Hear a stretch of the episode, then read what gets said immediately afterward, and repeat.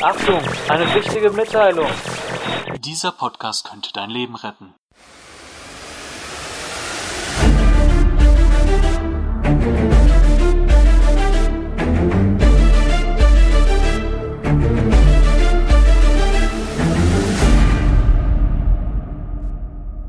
Hallo und herzlich willkommen zu einer weiteren Podcast-Folge von und mit Meisterprepper. Heutiges Thema ist die abgesicherte Zukunft, so der Titel. Und dazu habe ich einen Gast bei mir aus dem weiten Ausland, sogar außerhalb der EU, aus der Schweiz. Ich bin froh, dass sie heute dabei ist. Und zwar Anna. Hallo Anna, wie geht's dir?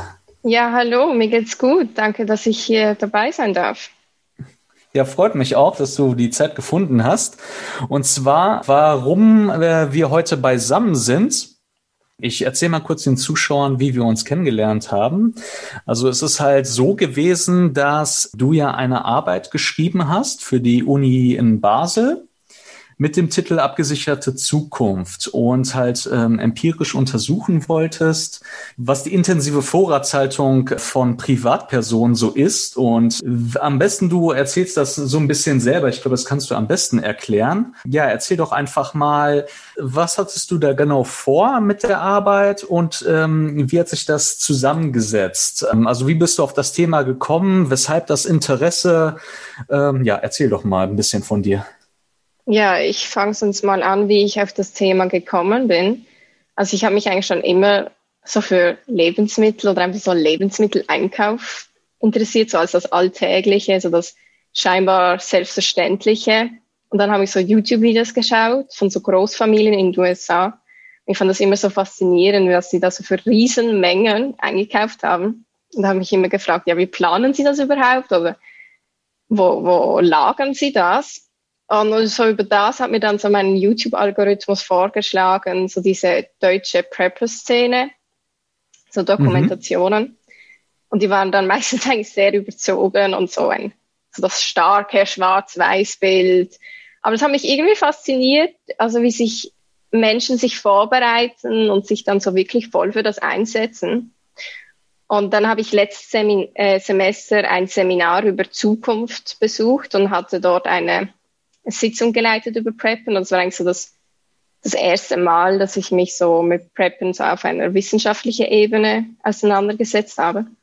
Ach, okay, also cool. Richtig eine ganze Stunde darüber erzählt, übers Preppen ja. sozusagen. Ja, ah, also da haben wir eigentlich ja. wirklich zwei Stunden ähm, über das diskutiert. Wir haben auch einen Text gelesen und ich fand diesen Text eigentlich gut. Es ging um äh, Preppen in Großbritannien und zwar eigentlich ein relativ differenziertes Bild und es wurde eben auch stark darauf eingegangen, wieso werden eigentlich Prepper und Prepperinnen eigentlich so stark pathologisiert? Wieso gibt es diesen Ruf? Und dann wollte ich eigentlich dieses Thema für meine Arbeit aufgreifen, aber habe mich dann so gefragt, ja, wie arbeitet man produktiv mit diesem Thema? Ähm, so mit dem Hintergedanken eben, dass in den populären Medien, dass das eben als so etwas Extremes, Irrationales dargestellt wird. Wie komme ich aus dieser Tradition eigentlich raus? Wie kann ich wirklich über das arbeiten? Und dann habe ich mir überlegt, aus was besteht eigentlich dieses Preppen? Und habe mir dann so ein Element rausgepickt und das ist die Vorratshaltung. Und ähm, ich finde es spannend, weil eben Preppen wird oft als etwas Extremes angesehen aber die Vorratshaltung mhm. ist so ein Randelement, das sich bei verschiedensten anderen Dingen auch finden lässt. Das sagen wir mal einfach so die gute alte Oma, die einen Vorrat hat. genau. Oder ähm, wenn man irgendwie viel kocht, dann hat man auch einen Vorrat. Und das war so mein erster äh, Ansatz. Und so ist eigentlich auch diese, diese Arbeit entstanden. Und dann habe ich eben mit Interviews geschafft, und somit auch mit dir äh, ein Interview halten können. Ähm, ja, und eben die Arbeit ist eigentlich offen. Also es haben Prepper mitgemacht, aber nicht ähm, ausschließlich. Genau. Okay, das, das ist schon mal eine sehr gute Überleitung, weil ähm, ich habe mir die Arbeit natürlich auch durchgelesen und äh, fand sie sehr interessant. Wollte deswegen auch unbedingt diese Podcast-Folge mit dir machen, weil ich das so nie gesehen habe, dass das mal irgendjemand aus so wissenschaftlicher Sicht analysiert, Preppen oder jetzt Vorratshaltung äh, in deinem Fall. Und du hattest ja geschrieben, dass du unterschiedliche Menschen interviewt hast. Also ja, welche verschiedenen Typen sind da so aufgetaucht, die alle Notvorrats äh, betreiben oder sich damit beschäftigen? Ja, also eigentlich so Thema Vorrat findet man überall. Also ich habe Personen gesucht via Foren und da findet man von einem Elternforum über ein Bootforum, über dann halt ein Prepper-Forum. Das interessiert, das ist etwas, was eigentlich die ganze Gesellschaft irgendwann einmal interessiert. Aber nicht alle reagieren darauf nicht alle ähm, bauen dann einen Vorrat auf. Ähm, und ich habe acht Personen interviewt und fünf davon sind dann in die Arbeit reingeflossen. Und also so jetzt von den formalen Bedingungen war es eigentlich relativ heterogen. Also es waren alles ähm, Männer mit einer kleinen Familie, leben mit der Frau zusammen, haben in der Regel auch ein Haus mit Garten, also so eher gut bürgerliches Milieu. Aber erste Unterscheidungen gab es dann eigentlich so in dem Ausmaß der Auseinandersetzung mit der Vorratshaltung. Also einmal ähm, ein paar Personen haben sich auch damit beruflich auseinandergesetzt. Also bei einer Person war das wirklich der Job. Und andere hatten Jobs, da, da war das irgendwie ein Teil davon.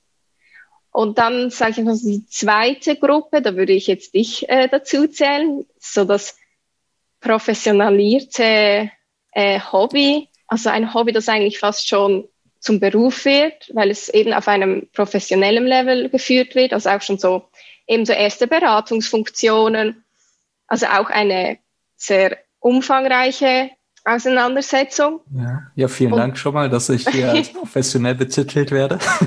ja, sehr gerne.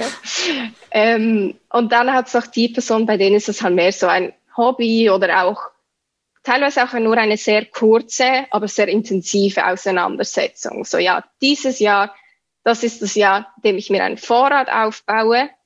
Dann mhm. Recherchiere ich, mache ich alles, aber dann wird das auch abgeschlossen. Das ist dann ein Vorrat, der an irgendeinem Ort lagert, aber eigentlich ein abgeschlossener Vorrat. Also da wird auch nicht im ähm, Alltag irgendwie sich, da bedient man sich auch nicht im Alltag ähm, dran. Aber so ja. die Kernwerte, sage ich jetzt mal, die sind relativ ähnlich. Also so, dass man familienbewusst ist, so dieses, so der innere Kern, die Familie, auf die fokussiert man sich. Und alle sind eigentlich sehr überzeugt von ihrem Tun. Also für sie selber ist das das Richtige, diese Art von Vorratshaltung.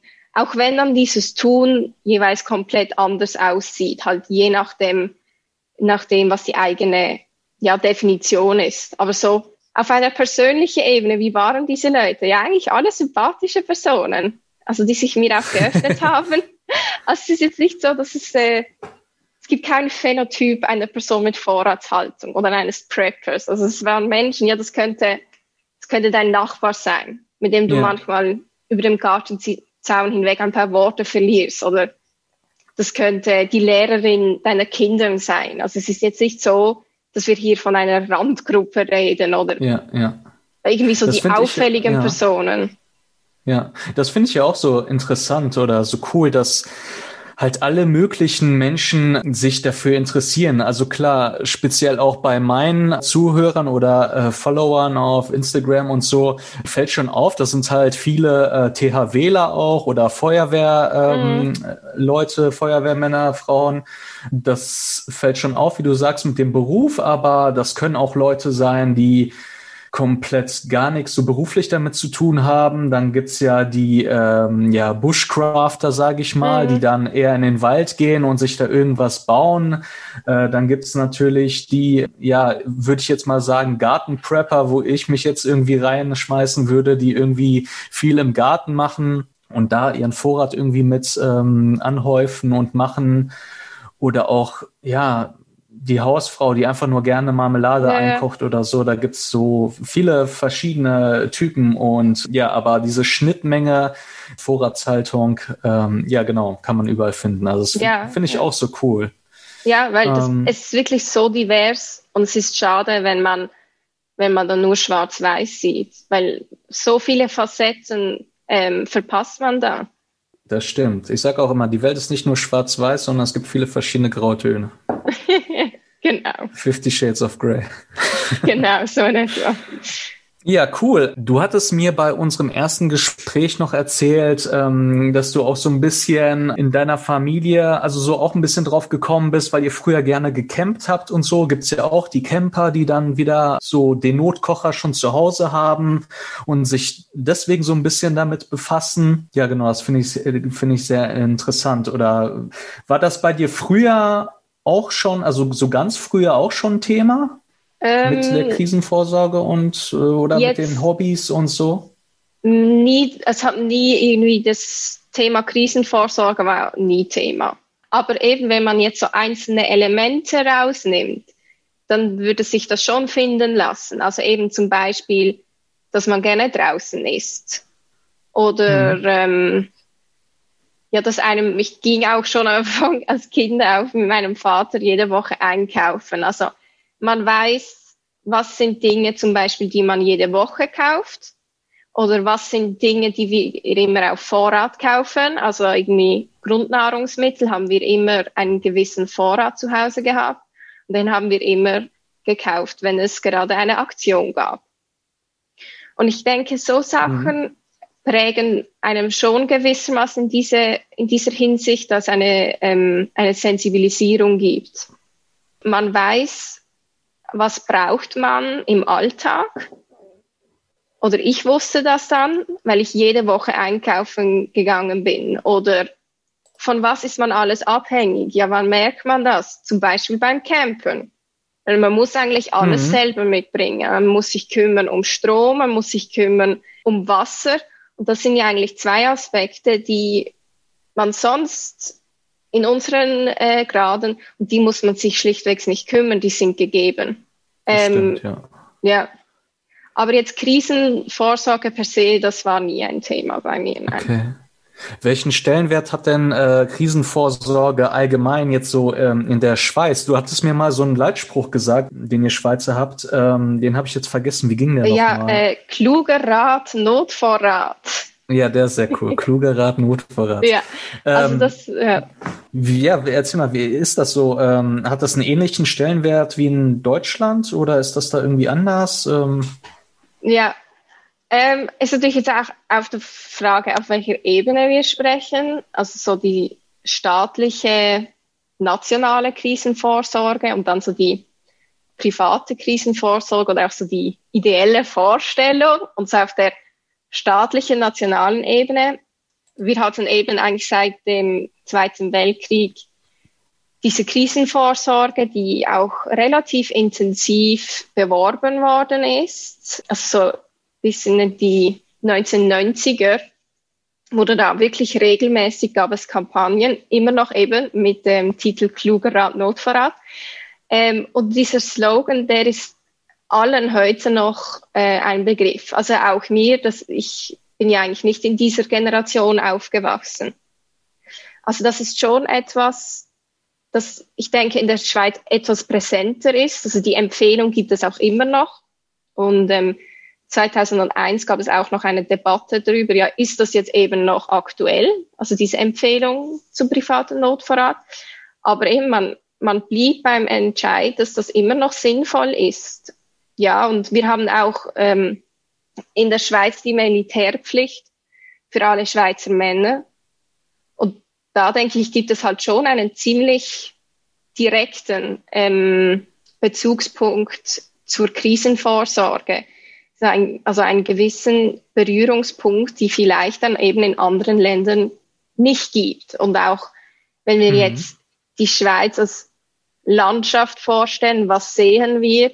dann ja, das ist ein Klischee mit dem Bunkern, aber es gibt sie halt wirklich. Ähm, und je nach Standort in der Schweiz sind die Bunker halt schon recht präsent, wenn man Ausschau nach ihnen hält. Also gerade. Ich habe sogar mal gehört, dass in äh, einer der größten oder vielleicht sogar die größte Bunkeranlage Europas in der Schweiz ist. Äh, ja, das kann gut sein. Ja? Ja. Ah, okay.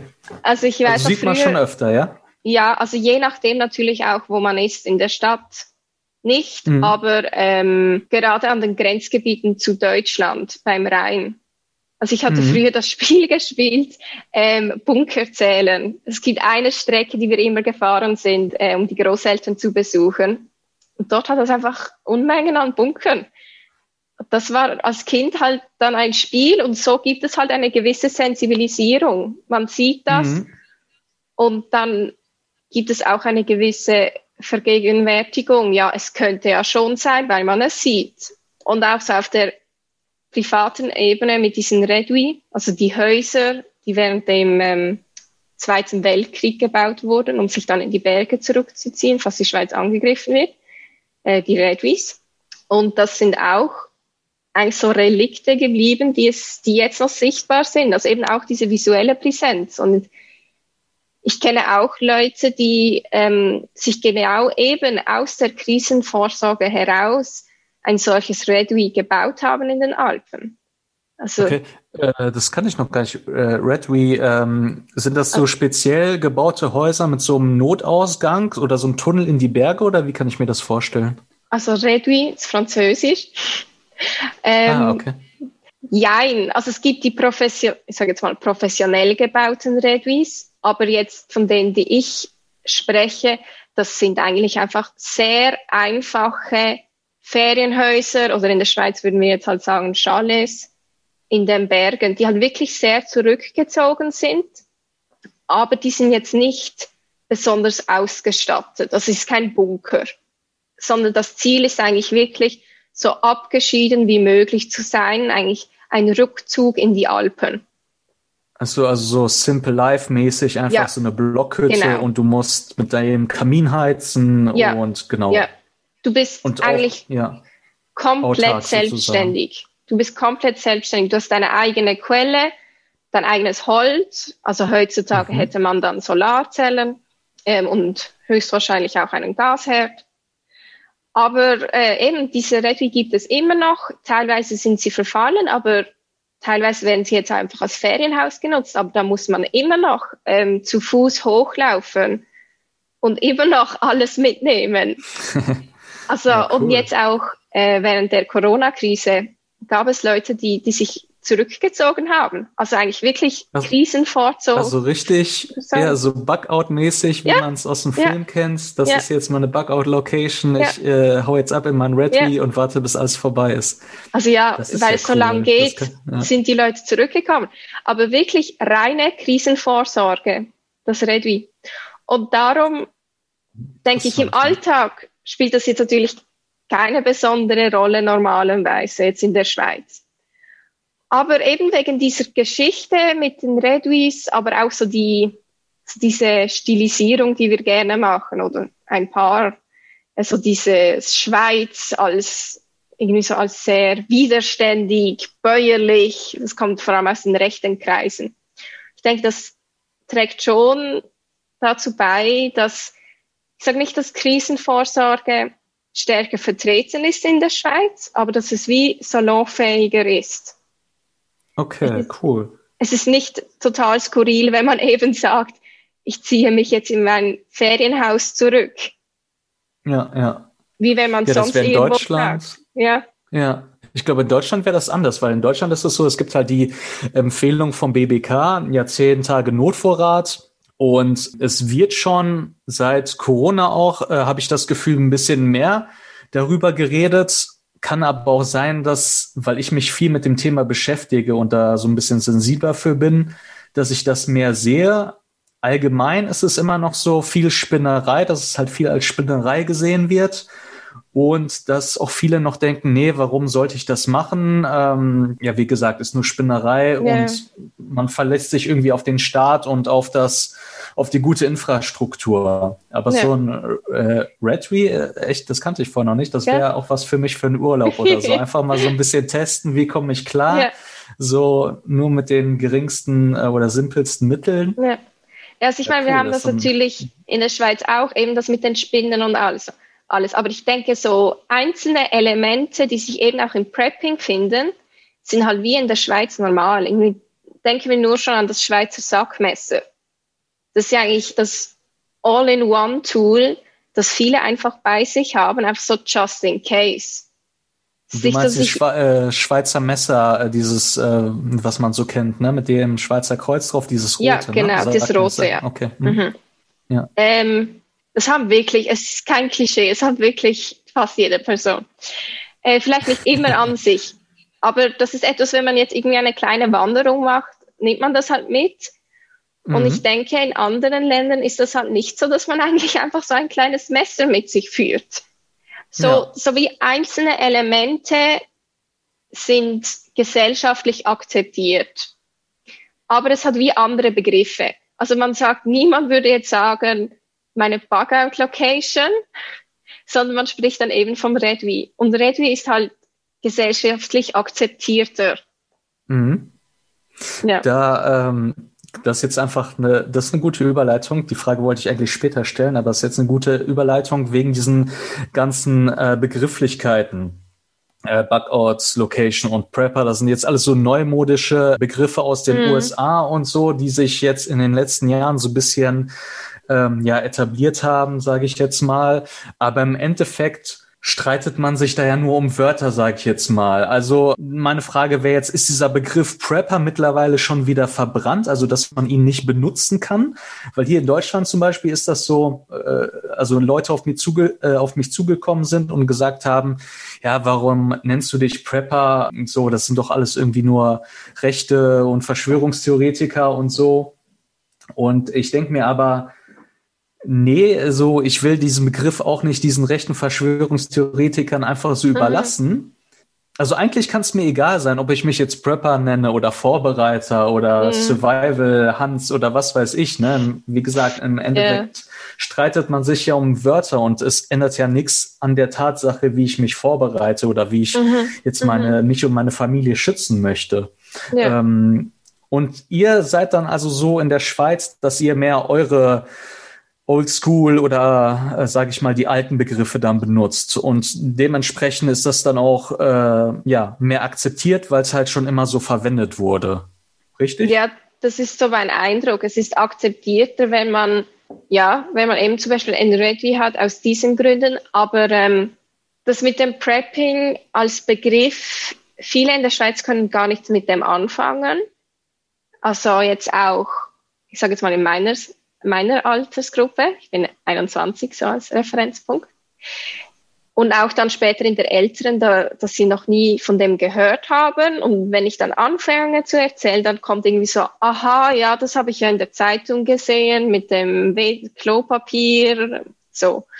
Oder wenn die Leute schon davon gehört haben, dann geht das wirklich direkt zum Stereotyp.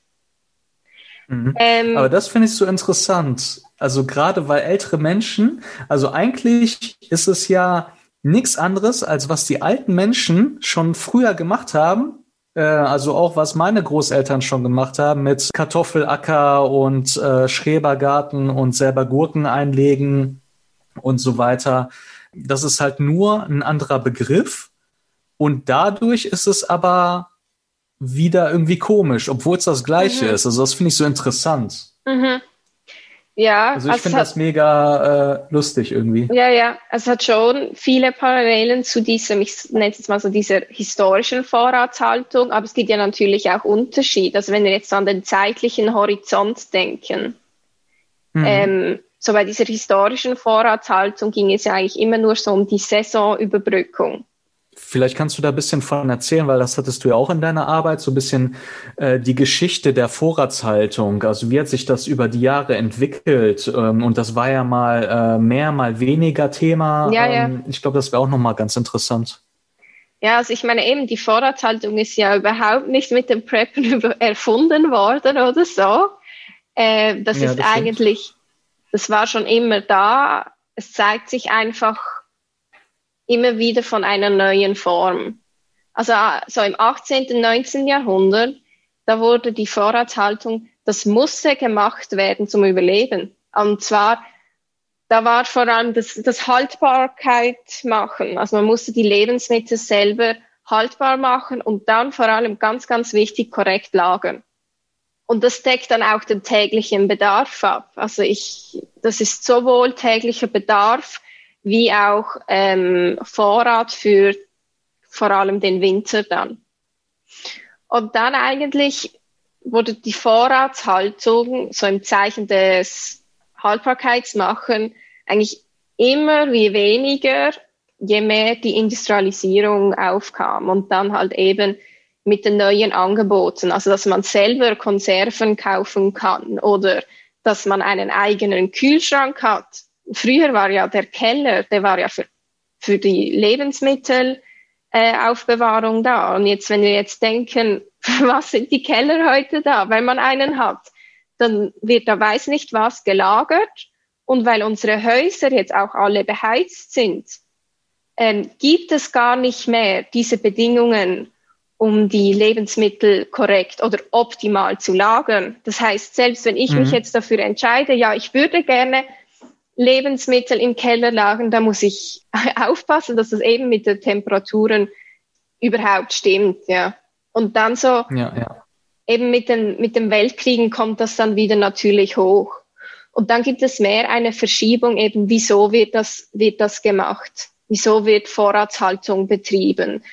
Also eigentlich weg von der wirklich absoluten Notwendigkeit zum Überleben im Alltag und dass man angewiesen ist auf die eigenen Lebensmittel, eigentlich mhm. mehr hin zu einer persönlichen Wahl. Ähm, gibt Personen, die machen das aus finanziellen Gründen, aber auch zur eigenen Absicherung. Ja, du kannst uns auch gerade schnell sagen, wieso du das machst. Mhm. Ja, also äh, du hast jetzt schon vieles gesagt, was, ähm, was jetzt auch bei mir der Fall ist. Also ich bin vor circa zwei Jahren umgezogen ähm, von der Stadt so mehr ins ländliche, also jetzt nicht total auf dem Land, aber ländlicher auf jeden Fall. Und wir haben ein Haus aus den 50ern gekauft. Und da hatten wir, wie du schon sagtest, überhaupt erst die Möglichkeit, ja, ja. weil wir haben hier einen Kohlekeller, wir haben einen richtigen Vorratskeller, also einen richtigen Erdkeller, wo man mhm. Kartoffeln drin lagern kann und so. Und ich habe das gesehen und also ich habe schon vorher gepreppt und ich dachte, geil. Also für mich als Prepper ein Traum. Paradies. Und da stand ein, ein Paradies, genau. Und da stand ein ganzes Regal mit alten Weggläsern, also diese alten Einmachgläser. Und ähm, die Vorbesitzerin hat gesagt, ja, wir können das alles äh, äh, entsorgen und wegschmeißen. Ich habe gesagt, nee, bloß nicht. So, ich kann das alles gebrauchen und ich will das alles voll machen und so. Und dadurch habe ich natürlich super Bedingungen jetzt, äh, ja, also ja, viel besser als jetzt, wenn man äh, eine kleine Stadtwohnung hat. Und ja, der, der Grund ähm, ist, wie du schon sagtest, auch nicht, äh, weil, weil ich es muss. So, ich müsste jetzt nicht äh, preppen, weil ich sonst sterben würde, äh, weil ich nicht den nächsten Winter überleben mhm. würde, sondern einfach nur, weil ich sehe, wie anfällig halt die Infrastruktur mhm. heutzutage ist und dass die äh, Menschen alle so gemütlich geworden sind und ähm, ja, dass wir uns so ein bisschen auf unseren Lorbeeren ausruhen, sage mhm. ich mal. Und ähm, wenn man sich ein bisschen mit dem Thema beschäftigt, und dann zum Beispiel ja sich anguckt, was passieren würde, wenn mal für ein, zwei, drei Tage der Strom ausfallen würde, dann merkt man halt schnell, ja, wie fragil das Ganze ist mhm. und deswegen halt bei mir die Vorbereitung, was sich natürlich nochmal durch Corona Pandemie und so natürlich auch mhm. weiter verstärkt mhm. hat, weil man halt diese Hamsterkäufe gesehen hat und leere Regale und so. Und das hat mich halt nochmal darin bestätigt. Und nochmal, wie du es auch schon gesagt hattest, auch dieses Familiending. Also seit der Geburt meines äh, ersten Kindes, meines Sohnes, ist das jetzt halt auch ja intensiver geworden, ja. auf jeden Fall noch. Und krieg jetzt auch im Mai einen zweiten Sohn und äh, da wird's auf jeden Fall dann nochmal intensiver, dass ich mir denke, okay, jetzt brauche ich vielleicht noch ein paar Vorräte mehr. Ja. Ja, das macht einfach ähm, auch was mit einem im Kopf. Also man wird ja. schon reifer und älter. Hört sich jetzt so abgedroschen an, aber irgendwie mit 30 macht es irgendwie nochmal so Klick im Kopf ja. und äh, spätestens, wenn man Kinder hat und irgendwie Verantwortung mit ne, für ein anderes Leben hat. Ja, also eben die Vorratshaltung ja. kann auch eine eben eine eine Form des selber so die Macht an sich reißen. Ich übernehme jetzt Verantwortung für mein eigenes Handeln und ich trage auch Fürsorge, eben beispielsweise ähm, für die Familie und ich sichere uns eben ab. Und ähm, es, ja, eben, es ist ja abgesicherte Zukunft, aber ähm, damit wird ja eigentlich auch eben die Gegenwart abgesichert. Man, man genau, genau. bereitet sich für die Zukunft vor, dass man dort eigentlich einen gewissen Lebensstandard halten kann. Eben, du kannst weiterhin für deine Familie sorgen, du kannst schauen, dass es euch gut geht. Und damit geht, tritt ja eigentlich auch eine gewisse Entspannung in der Gegenwart ein.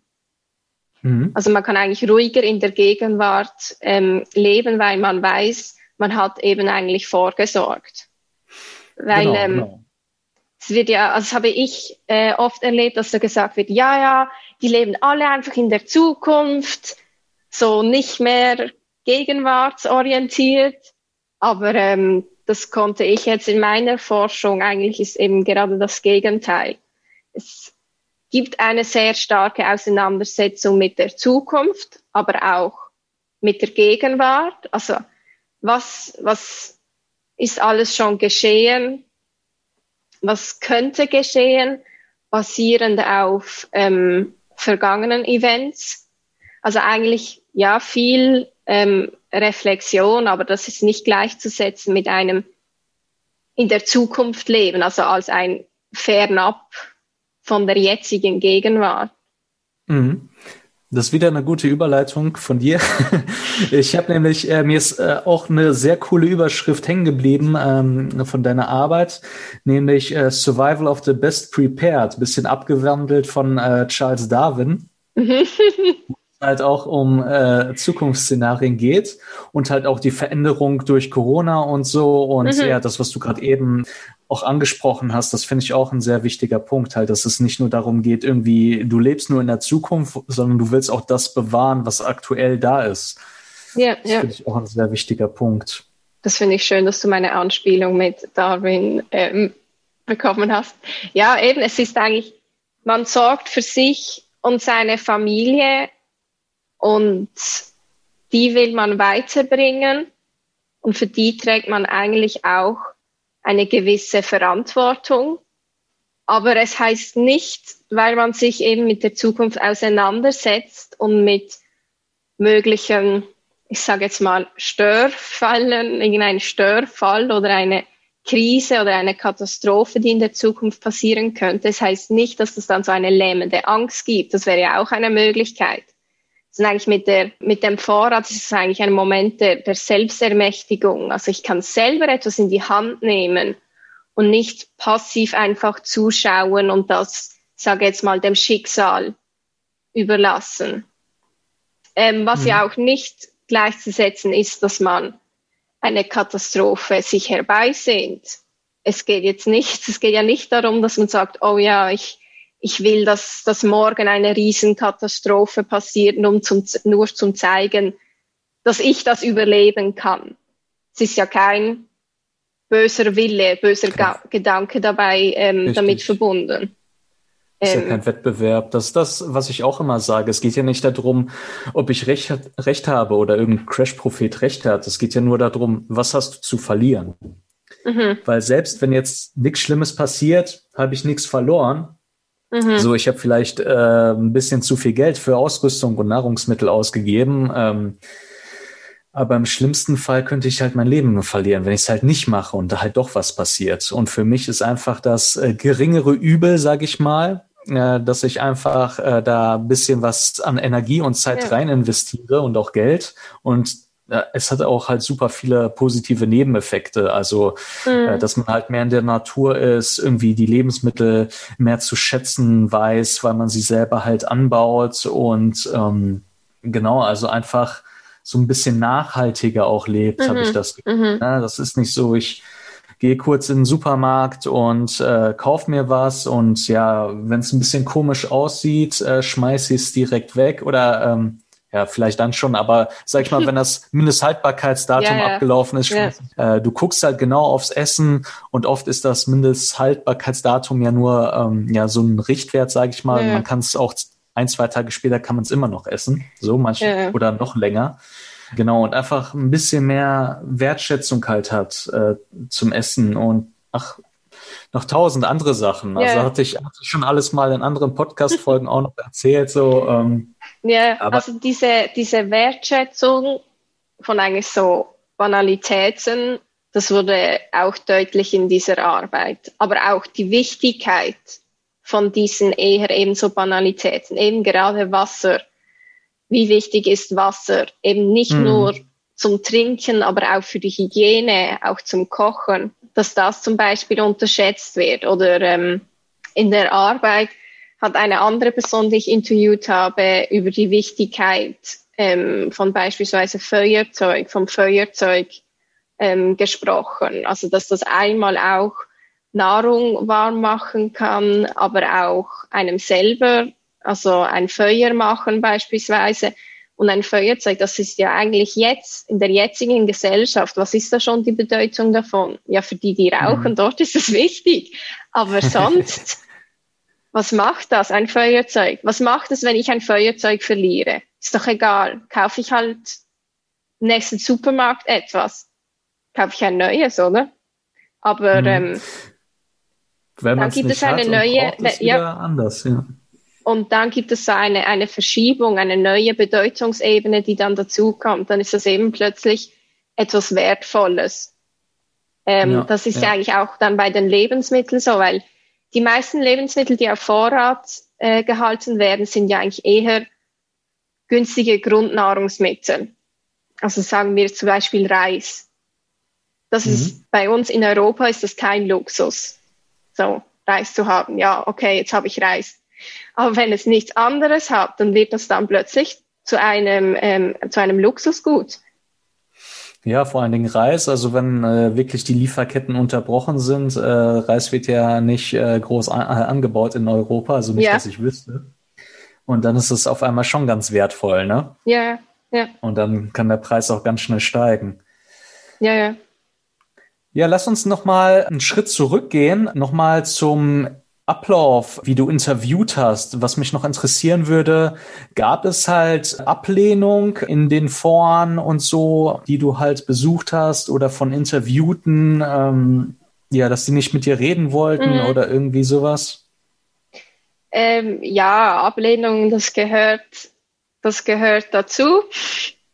Teilweise musste auch ich Personen ablehnen, einfach weil sie nicht in das Sample gepasst haben äh, ja, nach meinen Kriterien. Jetzt die Personen, die mich abgelehnt haben, das ist einmal, also entweder wird halt nicht zurückgeschrieben oder ich sage jetzt mal so, Kategorie freundlich, neutral, innerhalb eines Rahmens wird halt gesagt, hey, ich bin nicht interessiert oder ein paar Personen gerade aus dem Prepper-Spektrum, die hatten sehr Bedenken, ähm, ob sie wirklich anonym sind.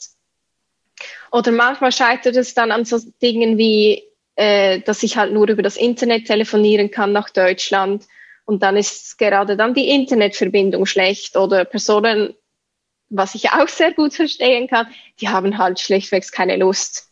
Und ein paar waren auch genervt. Ich meine, ich bin auch genervt, wenn ich Werbung im Briefkasten erhalte, oder? also es war alles im Rahmen und dann so die zweite Kategorie, das ist so das, was ich jetzt so als grenzüberschreitend würde bezeichnen.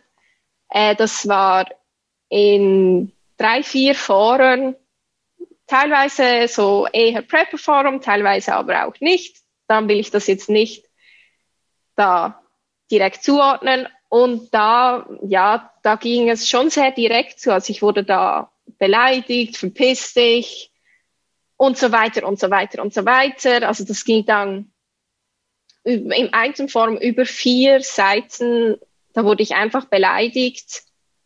Vier ähm, Seiten lang. Wow. Ja, es war hart. Es war hart. Ich habe es, Gott sei Dank, erst im Nachhinein, als das alles schon vollbracht war, habe ich das gesehen. Und zwar so, man kann es auch so einteilen, so einmal, was ist einfach gegen mich, also so persönlicher Hass, ähm, mit eben mit Beleidigungen etc.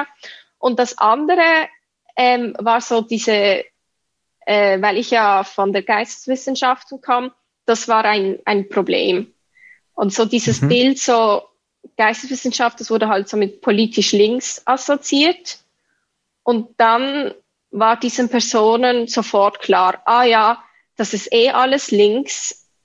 Wir wissen schon, was das Ergebnis dieser Arbeit ist. Wir müssen da nicht mitmachen, weil wir wissen, am Schluss wird im Fazit stehen, das sind alles Spinner, das sind alles Nazis, die sind alle dumm.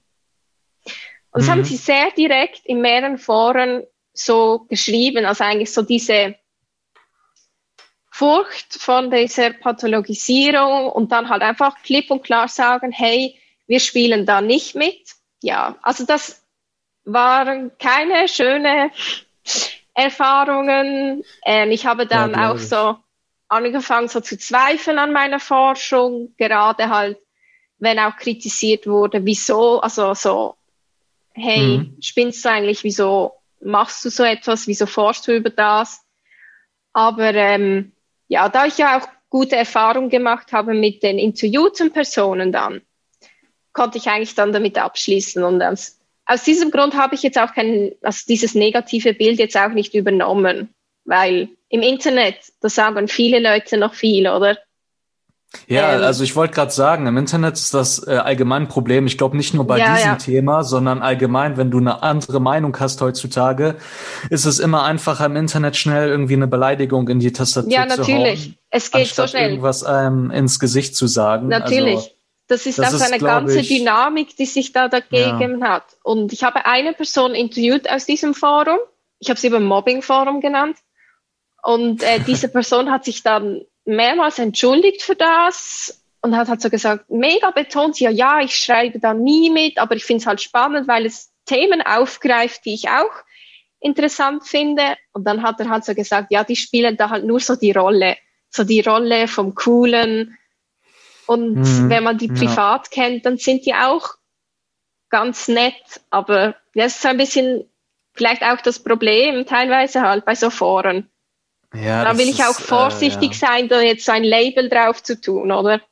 Hm, naja, das glaube ich allgemein ein Problem äh, der Gesellschaft heutzutage auch so ein bisschen äh, dieses Cybermobbing, sage ich mal, und ja. irgendwie, ähm, wie gesagt, im Internet ist jeder cool und Rambo und ist ja, der Größte und genau, aber ähm, ich muss ehrlich sagen, ich äh, will noch mal kurz äh, von meiner Sichtweise erzählen, weil du hattest mich ja auch auf Instagram angeschrieben ja. und ich dachte erst auch so, also erstmal dachte ich, das wäre irgendwie Fake oder so. Ja, ja. Und dann habe ich ja äh, geschrieben und dann hast du mir das aber alles sehr gut erklärt, worum es geht und was das ist und so. Und dann hat sich das bei mir auch äh, sehr schnell aufgelöst, ne? Weil wie du schon sagtest, viele haben Angst, irgendwie so als Spinner betitelt zu werden ja, ja. oder dass die sich den Weltuntergang herbeiwünschen oder was weiß ich.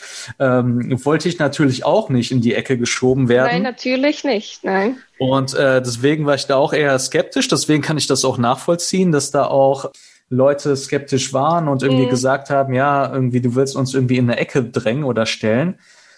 Aber das mit den Beleidigungen über vier Seiten muss echt nicht sein. Deswegen Respekt an dich und toll, dass du dabei geblieben bist, auf jeden Fall, und dass du das durchgezogen hast hier, ähm, weil das doch sehr spannend ist. Ähm, welche Aussagen oder Praktiken sind dir denn so besonders im Gedächtnis geblieben von den Leuten? Also irgendein Zitat oder irgendeine Aussage, wo du sagst, okay, so habe ich das vorher noch nie gesehen und das hat irgendwie für meine eigene Denke irgendwie was mit mir gemacht hm. oder so?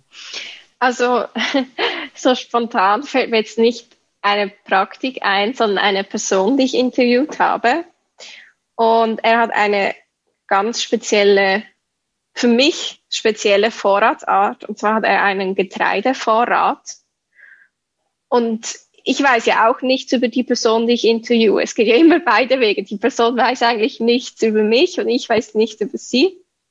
Und da war ich kurz baff, weil mit dem habe ich nicht gerechnet, mit einem Getreidevorrat. Und äh, die Person hat das dann erklärt, also dass äh, sich das lange überlegt hat, aber der Vorteil ist halt, dass man sich nicht darum kümmern muss. Es ist sehr nahrhaft, es braucht keinen Strom, wenig Platz zum, zum Verstauen Und ich kann diese Argumentationsweise schon nachvollziehen, wenn das ein Bedürfnis von einem ist. Aber ja, da war ich, da war ich äh, erstaunt, weil über das habe ich nicht in der Literatur gelesen. Mhm. Ähm, also, also war das dann Müller, der das dann auch verarbeiten konnte oder wie äh, hat er das dann Nein, gemacht? nein. Äh, das ist eine Person, die nichts mit Getreide zu tun hat beruflich oder auch sonst irgendwie kein Hobbybäcker oder so. Äh, das ist Getreide als Korn, Weizen als Korn äh, von einem ja. Biobauern geholt. Und dann lagert er die äh, einfach in so Tonnen abgeschlossen, geht er auch nicht dran. Und er hat eine kleine Mühle. Und dann würde er im Fall der Fälle, würde er das vornehmen, mühlen und dann so einen Getreidebrei draus machen. Oder je nachdem, okay. was dann halt die Möglichkeiten sind, könnte man auch ein Brot daraus machen. Eigentlich sehr versatil und ja, aber da war ich kurz erstaunt. Eben, er hat das erklärt und er hat sich sehr, sehr viele Gedanken gemacht und ich konnte das dann auch nachvollziehen. Aber ja, es ist einfach nicht an das, dass ich sofort denke, wenn ich an Vorräte denke. Ja. Also er hat selber so nicht hobbymäßig Brot gemacht oder so und das eigentlich nie benutzt, nur er hatte da irgend so eine Mühle stehen und nur ja. wenn es wirklich ja. nötig gewesen wäre, hätte er sich da reingefuchst ja. und das dann gemacht. Okay. Ja, er hat immer gesagt, ja, er hat sich gefragt, was ist besonders nahrhaft? Also die Nährwerte stehen an oberster Stelle.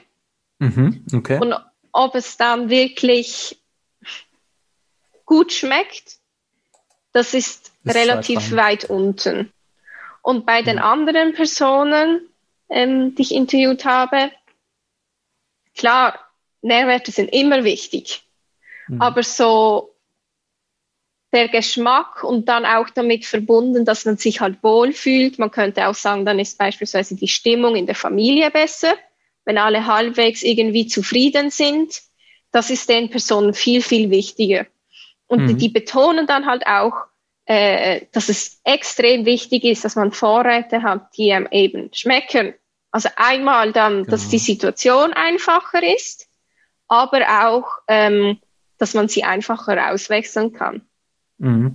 genau, das, das ist schon wieder eine super Überleitung von dir, weil meine nächste Frage wäre jetzt gewesen, verschiedene Arten der Vorratshaltung. Also hast du schon erzählt, es gibt diese Leute, ähm, die einfach diese Fire and Forget Sachen haben, also einfach einmal einlagern und nie wieder mhm. anpacken. So diese Sachen habe ich halt auch, ähm, die so äh, 30, 40 Jahre haltbar sind und die so die eiserne Reserve ja, sind. Ja. Ähm, aber äh, bei mir persönlich, ich mische das. Ne? Dann habe ich so Sachen, ja, die ich vielleicht nicht so unbedingt super gerne mag, aber die ich dann halt auch in der Krise essen würde und weil sie lange haltbar sind, so Dosenravioli oder so, mhm. esse ich jetzt nicht so oft im Alltag, aber sowas lagere ich dann auch ein. Aber auch Sachen, die einfach die Stimmung aufhellen, wie du schon mhm. sagtest, irgendwie Schokolade, Nutella und auch so kurzzeitige ähm, Sachen wie Haferflocken, was man jeden Tag zum Frühstück isst. Davon hat man halt auch einen Vorrat und ja, genau, wie du schon sagtest, es gibt äh, verschiedene Arten und auch Leute, die sich nur auf eine bestimmte Art der Vorratshaltung spezialisieren. Ja, ja. Und äh, so diese Arten der Vorratshaltung, es hängt vor allem damit zusammen, was ist eigentlich so die Eigendefinition der Vorratshaltung. Mhm. Und dann ähm, ist vor allem so, was ist im Vorrat enthalten, was zählt man alles zum Vorrat. Das variiert dann. Also zum Beispiel eine Person, die explizit nicht will mit Prepping assoziiert werden, sondern die sagt einfach, sie ist einfach so gerne vorbereitet, hat gerne alles unter Kontrolle.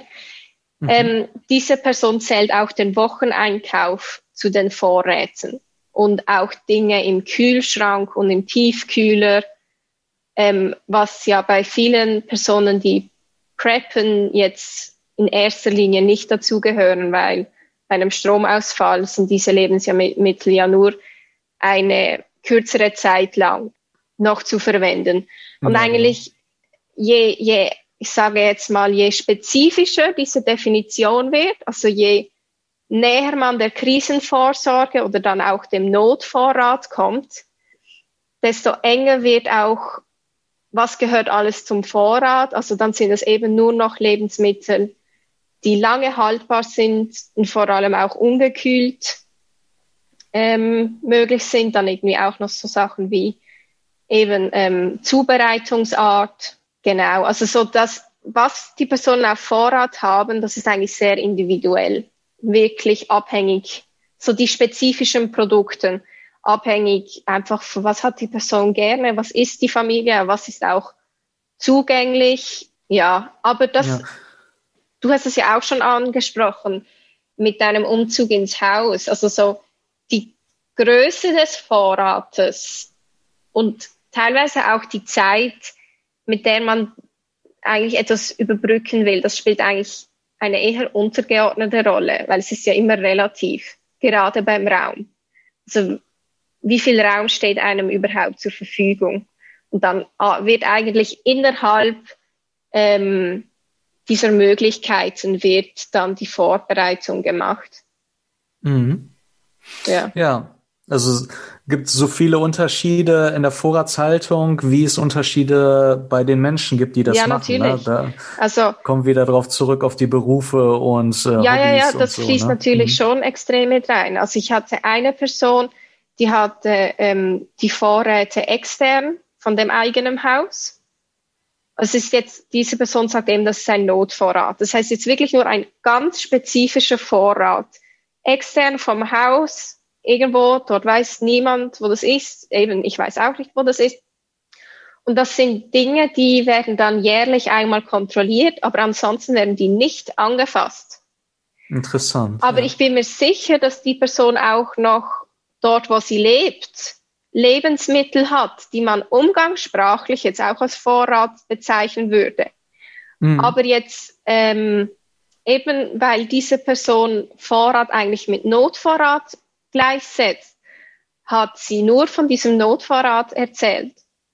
Oder eine andere Person hat ähm, ähm, die Vorräte hauptsächlich zu Hause, aber sie hat teilweise noch die Vorräte eingeschweißt. Mhm. Das fand ich äh, auch ganz spannend. Ähm, also ich kann natürlich verstehen, was die Beweggründe sind, aber so als Praktik, dass man etwas einschweißt und ich stelle mir da auch die Zugänglichkeit ähm, schwieriger vor. Also wo greife ich einfach schnell etwas aus dem Regal, wenn es einfach ready to use ist oder wenn es noch eingeschweißt ist, dass es vielleicht ein bisschen hemmender ist, aber auch wie im Alltag auf diese potenzielle Krise aufmerksam macht, weil man hat so diesen, diese visuelle Erinnerung. Mhm. Also bei mir ist es halt auch so mit dem Einschweißen, also ab einfach wegen der Haltbarkeit und äh, weil da halt mhm. schlechter Schädlinge und so drankommen und weil es halt auch wasserdicht ist, ähm, falls mal der Keller überflutet oder was weiß ich, ja. dass das dann nochmal ähm, dann besser hält. Genau, aber bei mir ist es auch so, ähm, dass es dann bei mir auch im Keller und dass es dann nicht äh, so im Blickfeld und dass es ja, dann nochmal, wie soll ich das erklären? Also das ist eine, auch nochmal so ein bisschen eine Definition mhm. oder nochmal ein Unterschied, wo es auch gelagert ist. Ne? Also es gibt ja, so einen kleinen Notvorrat, der ist dann in der Küche. Das, ne, das ist alles so Definition und äh, Auslegungssache. Ne? Im ja, Prinzip, streng genommen, ist natürlich das, was man im Kühlschrank und Gefrierfach hat, ist das auch ein Vorrat so. Ja, oder irgendwie so das angefangene Öl und das angefangene Salz. Aber das zählt praktisch in dieser Arbeit jetzt, das zählt niemand dazu. Was ist das eine? Niemand dazu. Das zählt ja. niemand dazu, nein. Ähm, ja.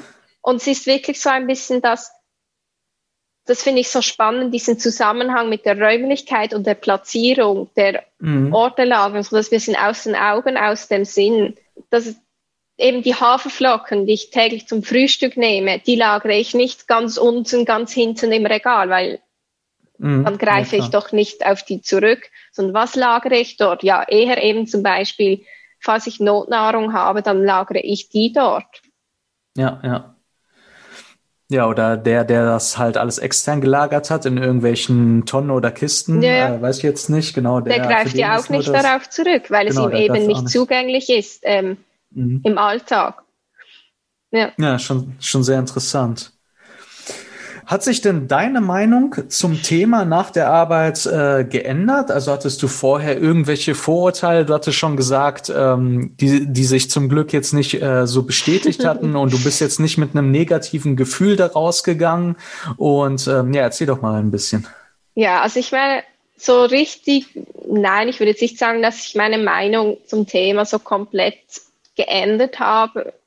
Aber eben muss ich auch dazu sagen, ich habe viel Literatur gelesen. Ich habe versucht, äh, ein möglichst facettenreiches Bild zu erlangen. Also ähm, wenn man so empirisch forscht, dann, dann schreibt man ganz viel. Also ganz viele Memos, ganz viele Notizen, ganz viel Reflexionen, um zu versuchen, einfach so diese Vorurteile oder die eigene Haltung, sich dessen bewusst zu machen. Aber ja, selbstverständlich hatte ich oder habe ich höchstwahrscheinlich immer noch irgendwelche Stereotypen im Kopf. Aber ja, ich muss zugeben, ich war etwas überrascht, wie sympathisch mir eigentlich all diese Personen waren. Weil eben, ich wusste ja auch nichts von diesen Personen. Also es ist irgendwie schon so Blind Date mäßig. Man weiß nur, diese Person hat einen Vorrat. Ja, okay. Aber mehr halt auch nicht. Also, ähm, und ich habe auch nicht gedacht, dass umgekehrt, dass die Personen sich so auf mich einlassen werden. Weil man muss ja. sich ja eben auch öffnen. Es ist ja auch eine Vertrauensbasis, die eigentlich dort geschaffen werden. Und ja. die Personen könnten mich ja eigentlich genauso gut auch abstempeln. So, junger Stadtmensch, der sowieso keine Ahnung hat und nur an das Gute glaubt. Und ja, wer weiß, vielleicht haben die Personen das gedacht, aber es ist dennoch ein konstruktives Gespräch entstanden. Und so das, finde ich, hat sich wieder gezeigt, man muss nicht alles teilen, man muss nicht das Leben gleich führen, aber man kann dennoch eben einen produktiven Austausch miteinander haben. Genau, genau. Ähm, genau. Und ja, und darum, das fand ich eigentlich immer wieder eine schöne Erfahrung, auch so, ja, dass sich andere Personen auch Zeit nehmen, obwohl sie eigentlich das Risiko aufnehmen, dass sie eben als Irrer oder als Verrückter abgestempelt werden. Mhm. Aber so diese Offenheit, die die Personen haben, mit dem habe ich, glaube ich, nicht in dem Ausmaß gerechnet, weil ich hatte am Schluss auch zu viele Anfragen. Mit dem habe ich nicht gerechnet. Ich dachte, da, da will niemand, niemand will da, will da mitmachen. So, so ein bisschen, niemand will aus seinem Versteck raus. Okay, und dann hattest du doch auf einmal zu viele und dann musstest ja, ja. du rausfiltern, wer eignet ja. sich und wer nicht. Ja. Okay, interessant. Ja. Ähm, ja, das ist doch schön, dass du so positive Erfahrungen hattest und du hast ja auch so ein bisschen durch diese Vorfilterung haben sich die Leute auch quasi auch so ein bisschen selber rausgeschmissen, ne, indem die angefangen haben, dich zu beleidigen oder unsympathisch waren. Da ist es ja erst gar nicht zum Austausch gekommen. Nein, nein. Ja also, also ja, doch, es gab einen Austausch, aber nicht lange und nicht konstruktiv. Also ja, auf eine andere Art und Weise. Ja, ähm, ja aber ich, also es gab eigentlich nicht so ein großes Auswahlverfahren von meiner Seite aus. Ich habe ehrlich gesagt einfach vor allem die ersten, die sich äh, bei mir gemolden haben, habe ich mehr oder weniger auch genommen. Weil eben es geht ja eigentlich darum, wenn die Personen von sich aus sagen, hey, ich treibe eine Vorratshaltung, ich würde gern darüber sprechen, dann hat sich dann treffen, trifft das eigentlich schon zu, weil es muss ja eben nicht meinen Vorstellungen von einer Vorratshaltung entsprechen. Das ist ja das mhm. Tolle, dass es darum geht, wie nehmen das andere Personen wahr und eben wo finden sich da Überschneidungen ähm, oder auch Unterschiede. Ja. Mhm. Ja, das finde ich sehr schön, dass du das ansprichst mit dem konstruktiven Austausch und dass man ja nicht immer der gleichen Meinung sein muss ja, ja. und trotzdem sich ähm, nett und zivilisiert unterhalten kann.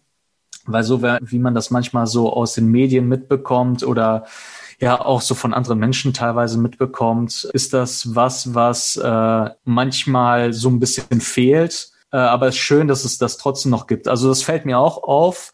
Ich dachte immer, bevor ich jetzt so mit Social Media angefangen habe und so, dachte ich immer, hm, das ist alles sehr anonym und mhm. ähm, ja, so ein bisschen ja, wie sagt man, unfamiliär, aber ja. es ist wirklich äh, bei mir teilweise auf jeden Fall auch so eine krasse Community und teilweise auch schon ähm, fast äh, gute Freundschaft geworden bei einem mhm. oder anderen.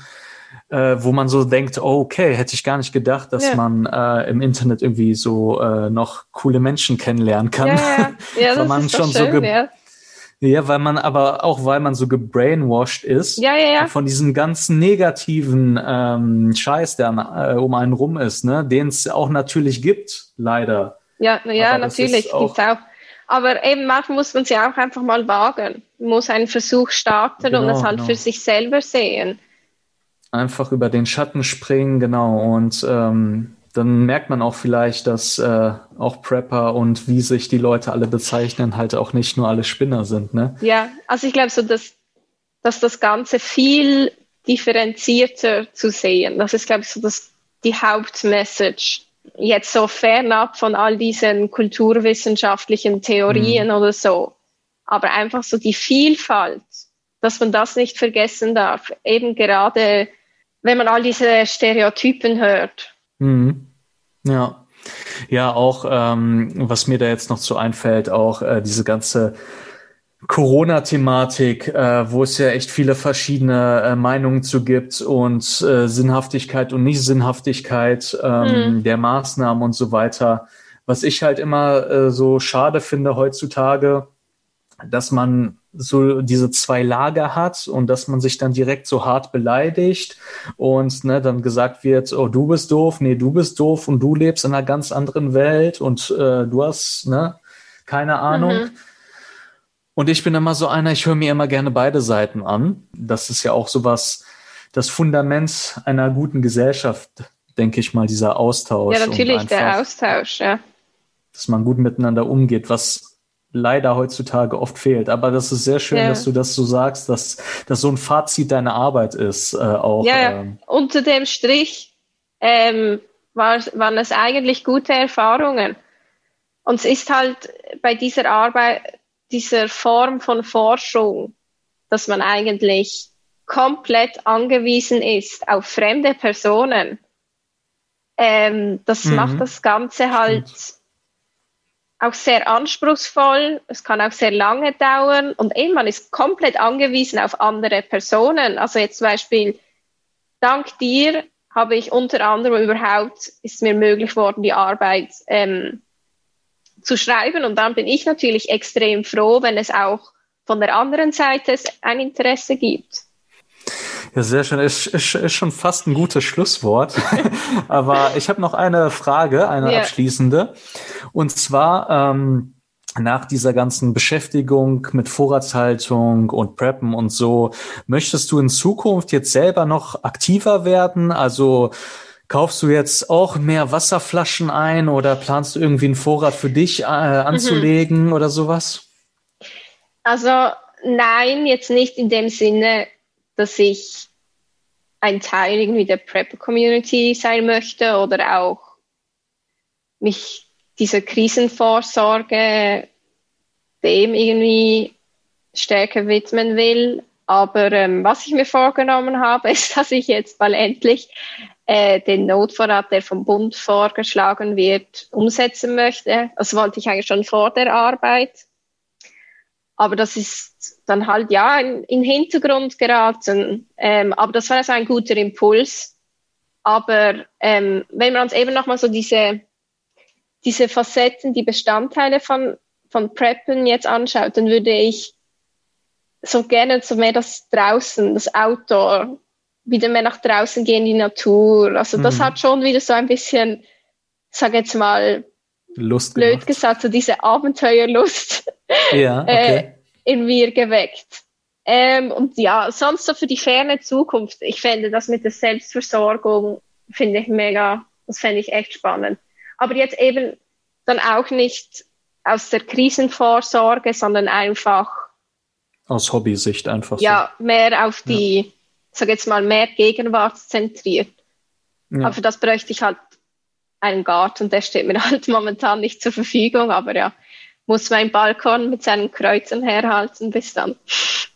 Ja, Ja. ja, aber das ist doch schon ein guter Plan, wenn du sagst, Du willst äh, einfach die Basics, die vom ähm, Staat vorgeschlagen sind, und dann willst du irgendwann nochmal dich so ein bisschen selber versorgen können. Ähm, dann bist du, glaube ich, schon sehr gut aufgestellt. Also mehr als, keine Ahnung wie viel, aber 80, 90 Prozent äh, der Menschen ähm, äh, ja, das in kann Europa schon gut jetzt sein, mal. Ja. ja, und ob du dich dann jetzt Prepper nennst oder nicht, ne, da sind wir wieder bei, wir streiten uns jetzt um Worte, das ist dann wieder egal. Aber es ist doch ein super Ziel, wenn das jeder so denken würde.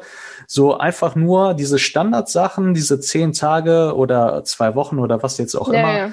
was der Staat empfiehlt, das, das wäre doch schon eine super Sache. Ne? Es, äh, es gibt auch einen guten Spruch, den ich letztens gehört habe, mh, mm, der ging, ähm, wenn jeder an sich denkt, ist für alle gesorgt. Das hört sich erst ein ja. bisschen negativ an, aber es hat einfach den Hintergrund, wenn jeder um sich um sich kümmert, um seine Vorratshaltung und sich nicht so sehr um andere, ja, sich auf andere Sachen fokussiert und sich ablenkt und sich nicht auf äh, nur andere verlässt, so dann ähm, ist halt jedem geholfen. Also wenn jetzt eine Krise mhm. eintritt und jeder so denkt wie du und jeder sagt, okay, ich will jetzt nicht äh, groß äh, preppen und mir einen Bunker bauen, also das, was ich übrigens auch nicht möchte, ich will yeah. auch keinen Bunker bauen. Ähm, so, und wenn dann eine Krise kommt und jeder dann ein paar Tage alleine überleben kann, dann ist das Risiko ist doch so viel äh, geringer, dass irgendwelche Leute sterben und verhungern und verdursten oder so. Hm. Ja, also ja. das ist doch klasse. Also da Da muss, da muss man jetzt nicht, wie gesagt, in, in die Szene eintauchen. Das ja. ist äh, einfach so ein Standard, der halt früher ganz normal war, ne? Ja. Also jetzt bei den Großeltern oder so. Ja, ja. Und da schließt, da schließt sich jetzt schon wieder der Kreis. Das ist jetzt stimmt. ganz gut. Das, das ist ein guter Abschluss jetzt auch für die Folge. Genau. Ich hoffe an alle Zuschauer jetzt nochmal, ihr konntet was mitnehmen aus der Folge und ihr seid ein bisschen offener äh, für das Thema geworden. Wie gesagt, ihr müsst keine Prepper werden, aber so ein bisschen Vorsorge habt ihr, glaube ich, mitbekommen, macht Sinn. Ich danke dir nochmal, Anna, für das Gespräch, für deine Zeit. Und, ja, ich danke äh, dir, danke. Ich äh, überlasse gerne meinen Gästen immer das letzte Wort, wenn du noch irgendwas sagen möchtest. Muss aber auch nicht.